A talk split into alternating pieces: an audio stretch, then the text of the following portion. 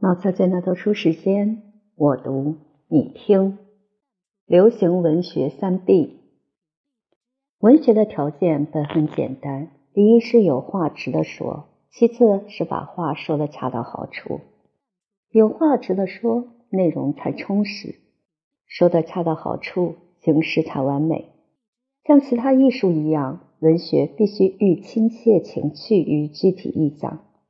情趣与意象心和无间，自成一心境界，就是值得说的话。没有亲切情趣，自己未曾受感动，绝不能感动人。有亲切情趣而没有具体意象来表现它，喜只发泄于一笑，悲只发泄于一哭，境迁情事，便了无余韵。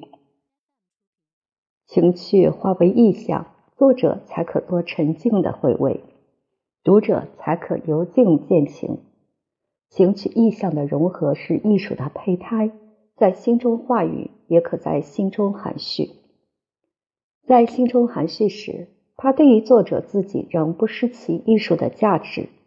但是，人是社会的动物，每个人都有把个体生命扩充为社会生命的希冀，有话总得要说给人听。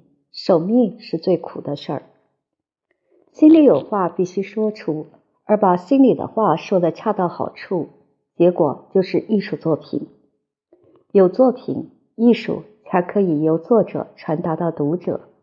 这里所谓恰到好处，颇不是一件易事儿。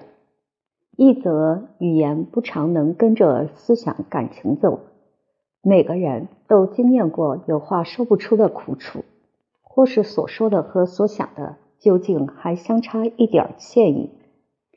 语言这个工具于写作者的手里，如同刀具在匠人的手里一样，要经过若干艰苦的训练，才能运用自如。其次，所谓恰到好处，以作者为准与以读者为准，亦不尽同。在作者看，词或已达意；在读者看，仍未必能完全了解，兴奋、修养、经验仍各不同。这种了解上的差别是于理应有的。调和折中或是最稳妥的办法。修辞立其成，言之无文，行之不远。立成和行远，在第一流作品里是并行不悖的。这番道理本极浅近平凡。但极浅近平凡的，也往往极不容易做到。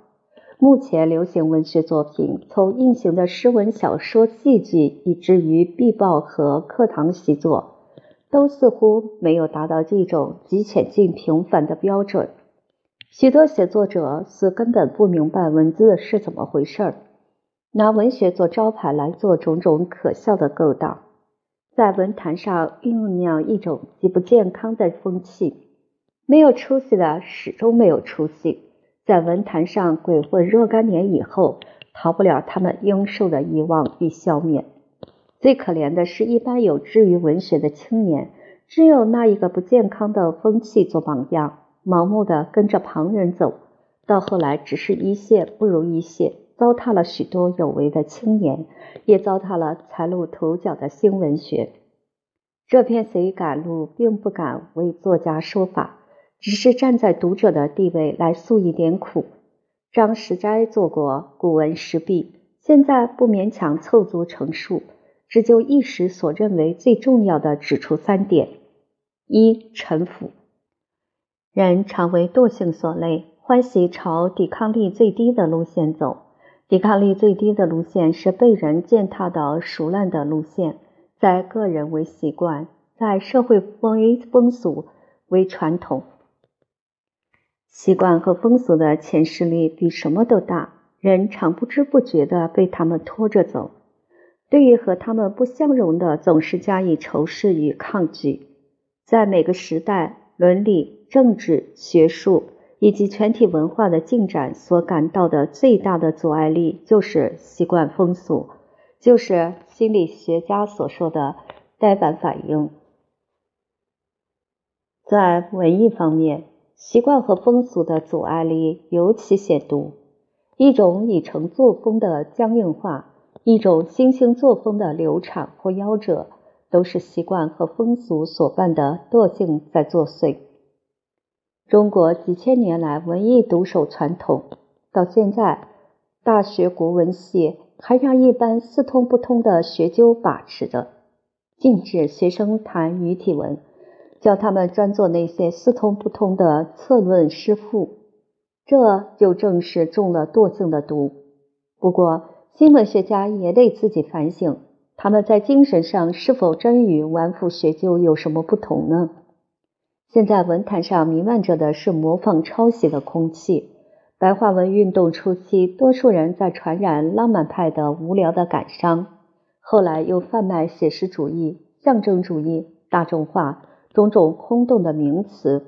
很少有人脚踏实地的埋头努力，开辟一条自己的路径，创造出思想、题材、内容都度越流俗、值得一读的作品。最重要的原因是，写作者根本没有文艺的资禀与修养，只是拿文艺做商业上和政治上的敲门砖。书店老板或政党走狗，今天想出一个花样，他们如法炮制；明天想出另一个花样，他们依然如法炮制。文艺变成游击队的叫卖，小喽啰的呐喊，还有什么风格、生命可言？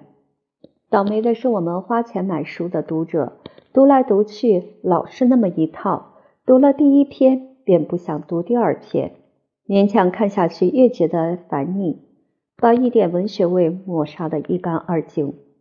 从前有些慈善家要劝人行善消恶，便造出许多故事，如某甲放了若干乌龟的生，后来享了长寿；某乙犯了奸淫，后来自己的妻子显了报应。这类故事已成为一般善书、感应篇、英之文内容的共同性。谈现在流行文学作品。尤其是所谓宣传品，我们常嗅到善书、感应篇之类的气息。做善书、说圣语以及写八股文的精神和方法，在任何时代都是要不得的，而现在还在那里滋长蔓延，这是我们最为新闻学畏惧的。尽管传统派批评家呐喊着要永恒性与普遍性。每个艺术作品的境界必定是独到的、新鲜的。没有创造就没有艺术。所谓创造，并不是根据一个口号敷衍成一篇文字，贴上诗、小说或戏剧的标签，而是用适当的语言表现出一个具体的境界和亲切的情趣。这是资禀和修养的结晶，不是支票或头衔所能买到的。二、虚伪的文艺不是一种门面装饰，而是丰富精神的充溢。文艺的创造多迫于不得已，有话总得要说。如果心里本来无话可说，最好就不说话。没有话可说而勉强要说，所说的话就变成内心生活平凡的掩饰。文艺上的虚伪多有此气。虚伪的病根在中国文学史上本来种得很深。从前文人以文字为应酬工具，做寿序、墓志铭，乃至于专门著述，照例都有一套门面语，都要摆一个空心架子。内容尽管很空洞，表面却需显得富丽堂皇。这是古文的通病，也是八股文和试贴诗的秘诀。他在新文学中不但没有铲除，而且因为受到不健康的外来影响，还变本加厉。近代西方文学颇着重细腻的描写，一间房子、一个人或一条狗，往往要费几千言来烘托渲染。节目上堆节目，形容词上堆形容词。有些人以为如此才显得精细富丽，其实这种写法本来不尽可违法。要把事物表现的活跃，琢磨太多，往往反成障碍。把辞藻当装饰来掩盖内容的空洞，在任何文字中都是大病。而且中西方语句构造习惯不同，西文所能承得起的繁词丽藻，中文常承不起。现在许多作家，尤其对外国文仅有一知半解，而对本国文则毫无素养者，不明白这个道理，以为做文章秘诀在搬弄漂亮词句，往往写上满篇陈腐而僵硬的形容词句，不能叫读者进出一个活跃的境界来。这是穷人摆富贵架子，戳穿了一文不值。这种虚伪是偏在形式方面，易浮华掩空洞。此外，另有一种虚伪，其于内容方面。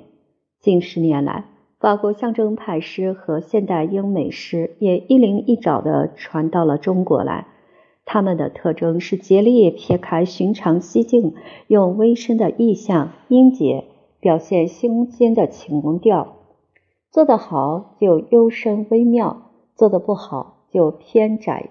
兼晦这种作品在西方也只是少数知识分子的玩意儿，了被一格故未尝不可，绝不能认为是文学的正宗大道。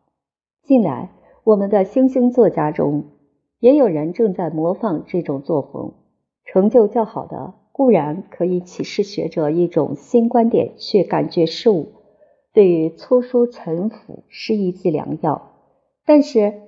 也有好些人在冒招牌，本来没有象征诗和现代英美诗的那种情调，而偏要做起来像有的样子，披上一层不易看穿的道袍，叫你猜想其中有如何神秘。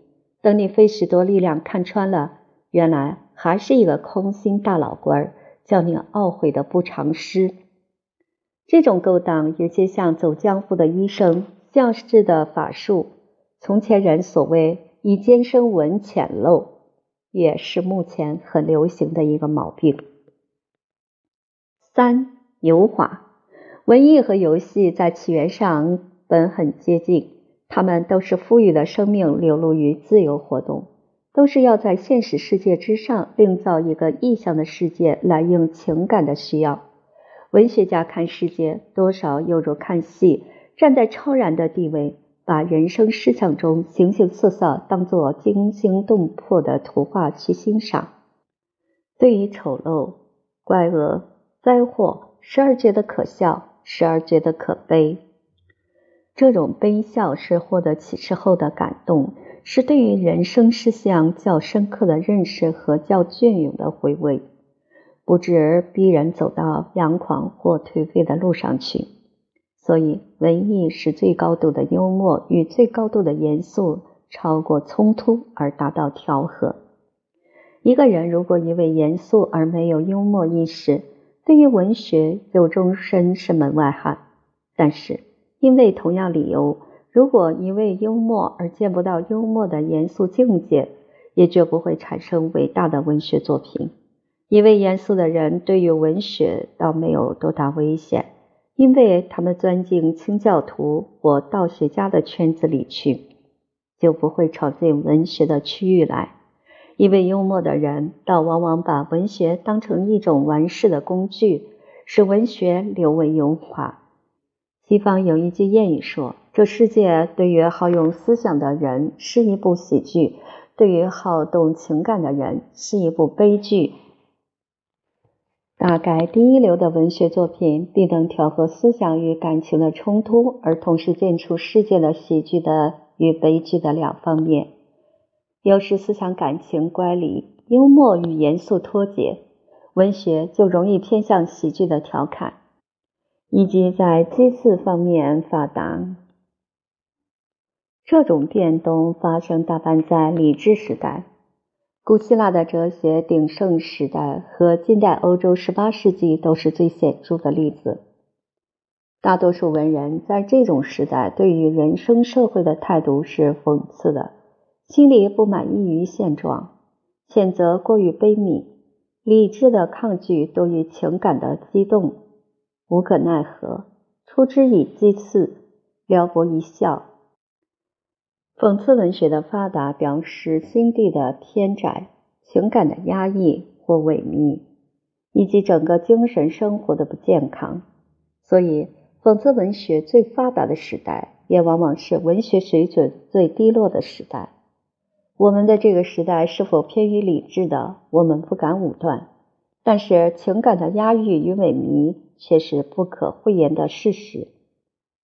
我们大多数人对于人生、社会的态度，如果不只是叫嚣鬼混，而确实有一个态度的话，是偏向于讽刺的。从鲁迅一直到老舍都是如此。讽刺者大半与滑稽玩世者有别，他们还是太认真，出发点还是一副旧事心肠。但是，讽刺的骨子是天生的，讽刺的面孔是可以假扮的。没有讽刺的骨子而学得讽刺的面孔，结果就会成了专会血浪调笑的小丑。年来，所谓幽默文学颇有这种倾向，提倡幽默小品的人也许有他们的见地。不过，学他们的人往往一味憨皮臭脸、油腔滑调，坏风气传染的特别快。